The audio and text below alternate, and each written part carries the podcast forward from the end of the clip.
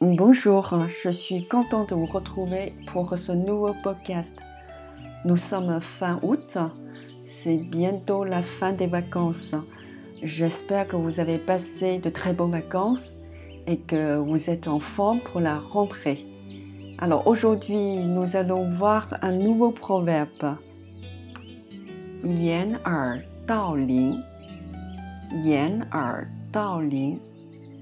C'est pour illustrer des situations comme ceci, se mentir à soi-même, ou parfois on ne veut pas faire face à la réalité.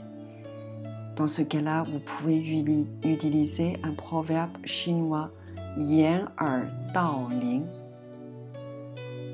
Yan er dao ling se traduit voler les cloches en se bouchant ses oreilles.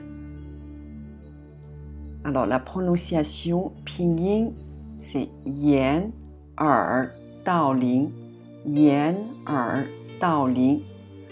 On va voir le vocabulaire. Hui, yen, yen.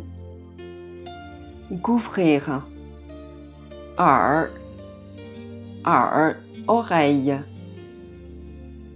Dao, dao, voler. Ling, Ling, cloche. Voilà, c'est la fin de ce cours. J'espère que ça vous plaise et que je vous dis à bientôt et à la semaine prochaine. Merci, au revoir.